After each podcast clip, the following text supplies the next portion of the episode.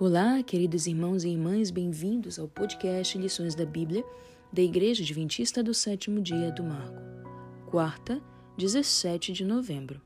O mandamento não é muito difícil.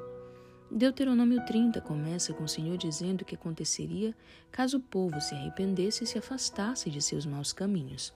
Que promessas maravilhosas foram oferecidas a eles.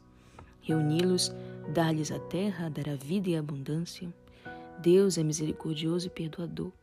Ele ama seus filhos e quer salvá-los. Para eles isso foi reconfortante. No entanto, se eles se afastassem do que Deus tinha ordenado, haveria consequências. O Senhor não oferece graça barata. Deveriam, no mínimo, ter percebido nas palavras de Deus seu grande amor por eles, e como resposta, amar o Senhor, revelando seu amor, sendo obedientes às suas palavras. Em Romanos 10, de 6 a 10, vemos que o mandamento não é difícil de se cumprir, não é misterioso, não estava fora de seu alcance, não estava no céu, tão longe que outra pessoa tivesse que buscar, tampouco nos mares, de modo que alguém devesse levar a eles.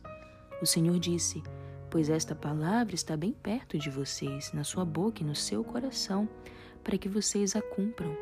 Deuteronômio 30, 14. Ou seja, vocês a conhecem o suficiente para ser capazes de a pronunciar e está em seu coração e sabem que devem fazê-lo. Portanto, não há desculpa para não obedecer.